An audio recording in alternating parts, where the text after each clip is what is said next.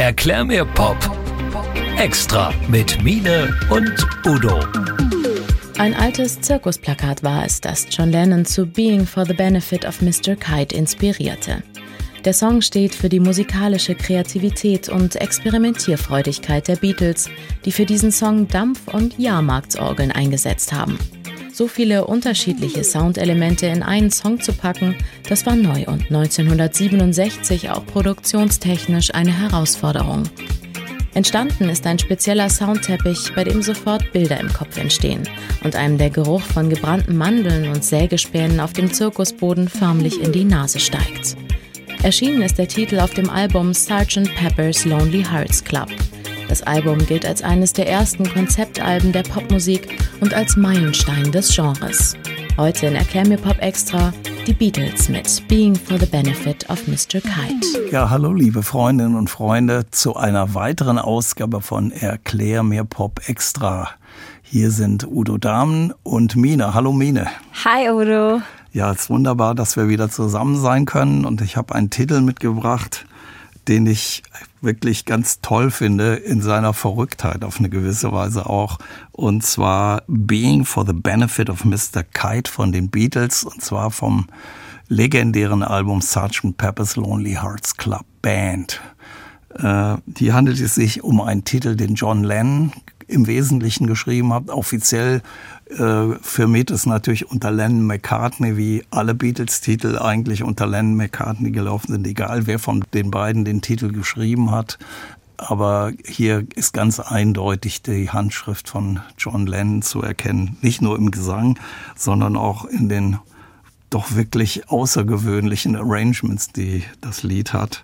Und zwar angefangen von der Hintergrundgeschichte, weil es handelt sich hier um ein Zirkusplakat, und zwar aus dem 19. Jahrhundert, um genau zu sagen von 1843, das John Lennon wohl in seiner Wohnung hängen hatte, was er irgendwann mal gekauft hat. Und da handelt es sich eben genau um die Aufführung von Zirkusartisten in London, being for the benefit of Mr. Kite. So steht das tatsächlich auch auf dem Plakat und Mr. Henderson ist dort einer der Künstler, der Artisten, die dabei sind und er beschreibt im Grunde im Text das, was er auf dem Plakat gelesen hat und fasst es nochmal zusammen. Das ist die eine Seite. Die andere Seite ist die, dass ähm, in dem Falle George Martin, der ja der legendäre Producer der Beatles war, über eine lange Zeit, der dann auch immer mit außergewöhnlichen Ideen aufwarten konnte, gemeinsam mit Jeff Emmerich, der der Toningenieur war zu der Zeit, Collagen hergestellt hat, die man dann so produziert hat, dass man auch eine echte alte Zirkusdampforgel ins Studio geholt hat, um die aufzunehmen. Und darüber hinaus äh, George Martin selber und natürlich John Lennon auch die Keyboards gespielt haben, weil da sind dann auch Harmoniums dabei und so weiter. Man kann das hören. Das Spannende, was ich neben der musikalischen Seite so interessant finde, dass die Beatles damals nur Vierspur-Recorder hatten und sich eigentlich im Prozess schon überlegen mussten, wie arbeiten wir weiter, weil das waren letztendlich zwei Vierspurmaschinen und man hat halt immer zwei Spuren die mussten dann schon weitergetragen werden. Auf zwei neuen Spuren konnte man was Neues aufnehmen. Das heißt, im Produktionsprozess musste schon klar sein, was man nachher machen möchte. Das ist wirklich nicht zu glauben. Das kann man sich gar nicht mehr vorstellen, diese Art von Commitment. Ja. Und und das ist der Wahn, also im Vergleich zu heute, wo man eigentlich unendlich viele Spuren hat, also durch Computertechnologie, dass sie damals eben dann so weit vorausschauen mussten, auch in der Produktion, wie soll das eigentlich mal werden, was wir da tun. Man hatte natürlich immer ein Safety Tape, so dass man immer den Prozess bis zum gewissen Augenblick schon konserviert hat. Aber alles, was dann noch dazu kam, musste eben festgelegt werden. Das hat auch bedeutet, dass bereits mit Beginn der Produktion von Sgt. Peppers die Band entschieden hat, wir spielen nicht mehr live, weil das, was wir hier alles machen, das können wir gar nicht mehr live umsetzen. Das wäre damals gar nicht möglich gewesen. Und das ist eher äh, so ein typisches Beispiel. Das finde ich aber auch eine krasse Art von Commitment. Also positiv, weil das ist ja künstlerisch einfach zu sagen, so hey, das ist eine andere Art von Arbeiten, das kriegen wir so nicht umgesetzt, dann machen wir es erst gar nicht. Das finde ich irgendwie auch ziemlich cool. Ja, und die Beatles waren ja insgesamt dann auch sehr konsequent, wenn auch äh, mit allen Streitigkeiten und so weiter dann zu sagen, an bestimmten Punkt, so jetzt ist die Band auch nicht mehr existent. Ich glaube, Paul McCartney war eigentlich ganz stark derjenige, der daran festgehalten hat oder versucht hat festzuhalten. Aber die Band hat sich ja dann nach zehn, insgesamt vielleicht zwölf Jahren produktivster Arbeit getrennt und sind dann eigene Wege gegangen. Ja. Vielleicht hören wir einfach mal rein, um mal so ein bisschen zu verstehen, was da ist. Und wir nehmen gleich das Intro.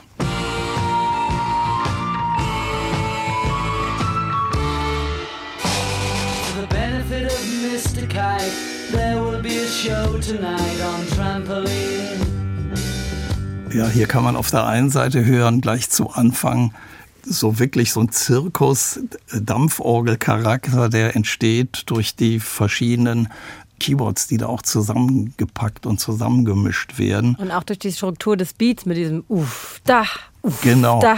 Also die Beatles haben sich ja ganz stark auch immer wieder an Vaudeville-Musik oder auch so der typischen Ballroom-Musik äh, des, des frühen 20. Jahrhunderts in England orientiert.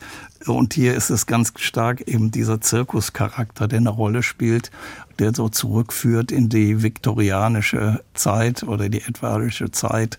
Und das finde ich so, diesen Bogen schlagen zu können. Und gleichzeitig ist es natürlich auch ein Song, der äh, die Psychedelic Music mit einläutet, also Musik, die sehr stark weggeht von diesem normalen Songcharakter und eben neue Möglichkeiten einschließt. Äh, Man muss wissen, zur gleichen Zeit entstanden Pink Floyd als Band und so weiter. Und auch die Bands alle, die dann später einen ganz großen Einfluss auf die Prog-Rock-Bewegung der 70er und Art-Rock-Bewegung der 70er Jahre hatten. Äh, dazu gehört eben dann auch King Crimson und andere. Die Beatles mit diesem Album und auch mit diesem Song sind da die Wiege dieses Zusammenhangs.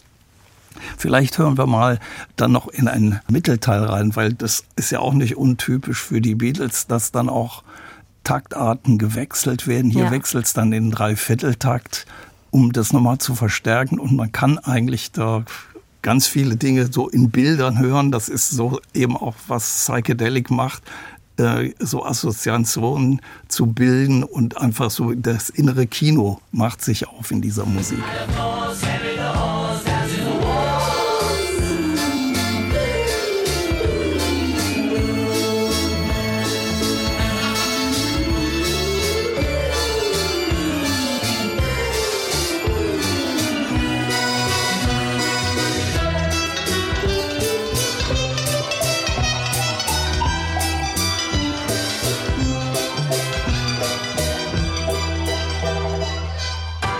Das ist meine absolute Lieblingsstelle. Was ist das für ein Instrument? Ist das eine Gitarre? Diese Melodie, Stimme? Ich habe keine Ahnung an der Stelle, weil ich glaube, das ist eher eine Mischung aus verschiedenen, weil ich weiß, dass ein Mellotron benutzt wurde, dass ein Harmonium benutzt wurde, eine Lorry-Orgel, aber auch eine Hemdorgel. Und äh, ich könnte mir aber auch vorstellen, dass da auch eine frühe Version von irgendwelchen Synthesizern eine Rolle gespielt haben. Ich finde, das klingt wie so eine Taisho Koto oder so, wie so ein Zupf, asiatisches Zupfinstrument. Ja, da sind ganz, aber wenn man genau reinhört, es sind mehrere, es sind so mehr Layers von Instrumenten, die sich alle da verbinden. Und ich weiß nicht, wie es dir dabei geht, äh, Mine. Mir geht's so, ich, in dem ersten Teil höre ich gleich das Trapez.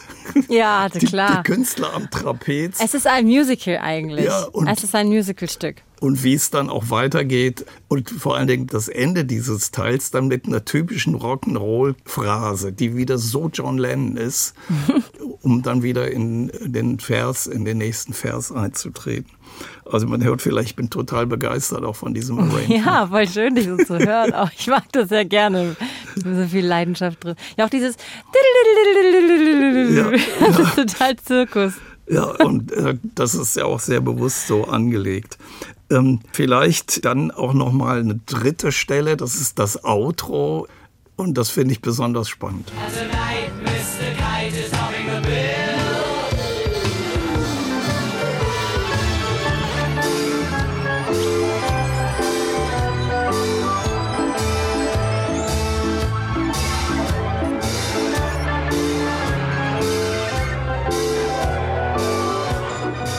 Was denkst du, Mene? Von allem zu viel und deswegen richtig. Ja, also das ist ja zum Teil auch dem geschuldet, wie man in so einem Arbeitsprozess ist und was Ja. man dann da schon draufgepackt hat, das ist dann da. Was ich aber so als Bild im Kopf habe, ist eben so eine typische Kirmes-Situation, wo Musik von allen Seiten Ja. kommt auf unterschiedlichste Weise und letztendlich auch in so einem halbwegs geordneten Lärm untergeht. Also auch die Melodie und so weiter.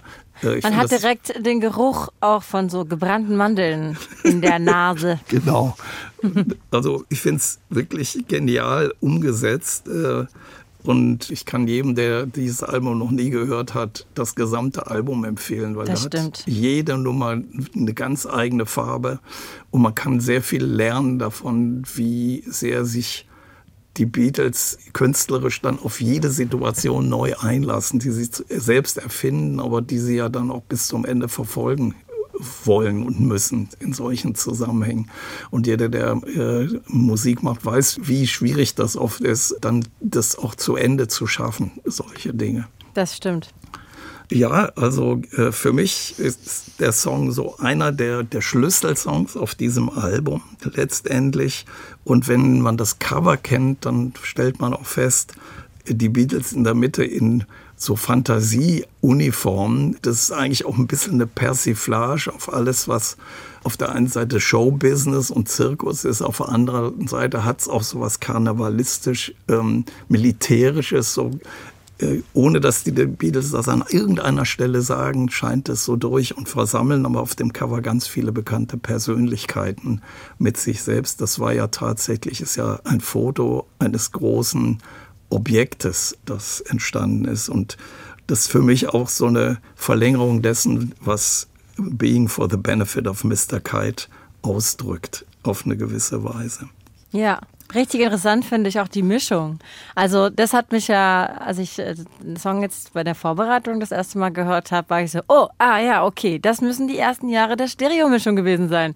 Denn als es ja losging, ich weiß nicht, ich habe äh, gelesen, dass erst, ähm, das wurde erst Mono abgemischt am 31. März 67 und dann eine Woche später, am 7. April, wurde die erste Stereomischung gemacht. Und das war ja damals auch so, wie es jetzt gerade im Moment mit der Atmo-Mischung ist, dass man erstmal austesten muss, was funktioniert überhaupt, was ist überhaupt gut, was klingt gut.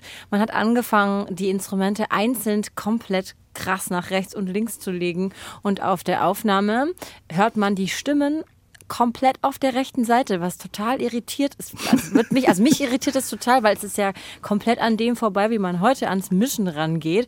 Aber nur bei der einen Stelle, bei dem Ende des Verses, wenn es um die Rechnung begleichen geht, textlich ähm, paying the bill und bei dem Wort bill rutschen die Stimmen mit einem riesen Rutsch in die Mitte und plötzlich macht alles Sinn und alles geht so auf und dann rutschen sie wieder nach rechts.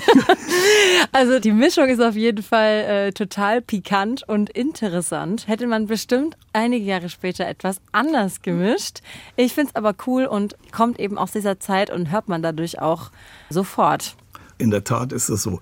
Tatsächlich zum 50-jährigen Jubiläum des Albums hat der Sohn von George Martin, Giles Martin, der auch Producer ist und Toningenieur, hat dann tatsächlich einen neuen Stereomix angefertigt. Echt wahr? Ja, da, da Den habe ich noch nicht gehört. Ja, ja, und da sind die Dinge ein bisschen anders verteilt. Es klingt sehr viel transparenter natürlich. Mhm. Aber auf der anderen Seite hat es dann nicht mehr den Charme dieser frühen Jahre des, eines Stereomixes. Ja. Und das äh, ist für mich auch so ein dokumentarischer Zusammenhang, der auch ein bisschen dazugehört. Finde ich auch. Finde ich auch. Ich bin ja auch voll gespannt, wie das jetzt weitergeht mit der Atmo-Mischung. Für die ZuhörerInnen da draußen, die damit noch nichts anfangen können, wenn man auf Atmos mischt, mischt man, mischt man quasi auf Dolby Surround, kann man vielleicht sagen. Damit kann man eher was anfangen. Das heißt, es sind ganz viele Boxen um einen rum, die ein neues Soundbild erschaffen. Man hört also von vorne rechts, von hinten links, von oben, von unten, überall kommen die Sounds her. Und es gibt auch schon einige Kopfhörer, die das so abbilden können. Aber da liegt auf jeden Fall gerade noch einiges vor uns und alle, die anfangen, auf Atmos zu mischen und mit so vielen verschiedenen Boxen zu mischen, testen sich da gerade aus und so richtig gibt es auch noch keinen Konsens. Deswegen klingt auch jeder Mix von jedem ähm, Mischer, jeder Mischerin ganz anders und man weiß noch nicht so richtig, was man damit anfangen soll. Und wir sind gerade mittendrin in dieser Zeit. Es ist total spannend und ähm, auch künstlerisch finde ich das total spannend, weil das natürlich neue Türen aufmacht. Das kann man jetzt so richtig live miterleben, was die Zeit da so bringen wird, wohin sich das entwickeln wird. Auf alle Fälle. Und vielleicht so, um den Bogen auch zu den Beatles nochmal zu kriegen, die waren tatsächlich total neugierig äh, ja. auf alle Novitäten, auf alle Neuigkeiten und haben eben ganz vieles ausprobiert, gerade in dieser Phase und sich auch vor nichts gescheut, weil ihr zeitlich noch finanziell äh, noch workloadmäßig sich in die Dinge reinzuschaffen. Das kann man hier deutlich hören naja, für diese Zeit. Diese Neugierde, die hört ja. man total und das macht es ja auch künstlerisch am Ende aus, ja, ich. absolut.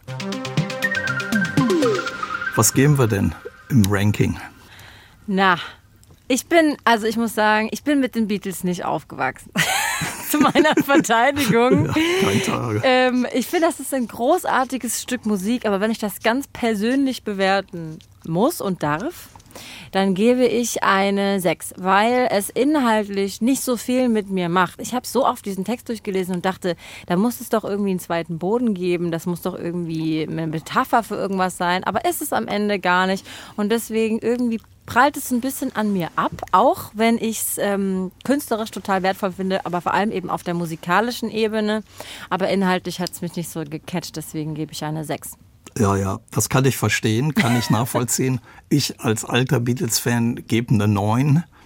Ich weiß, dass textlich ja. an anderer Stelle eigentlich alle Musiker der Beatles sehr viel tiefschürfendere Songs vorgelegt Stimmt. haben. Aber ähm, hier ist trotzdem für mich diese Art von Produktion und dieses Zeitzeugnis einer bestimmten Epoche so wichtig. Deswegen D9. Finde ich gut. Wir müssen uns auch mal nicht einig sein. Udo. Das ist doch klar.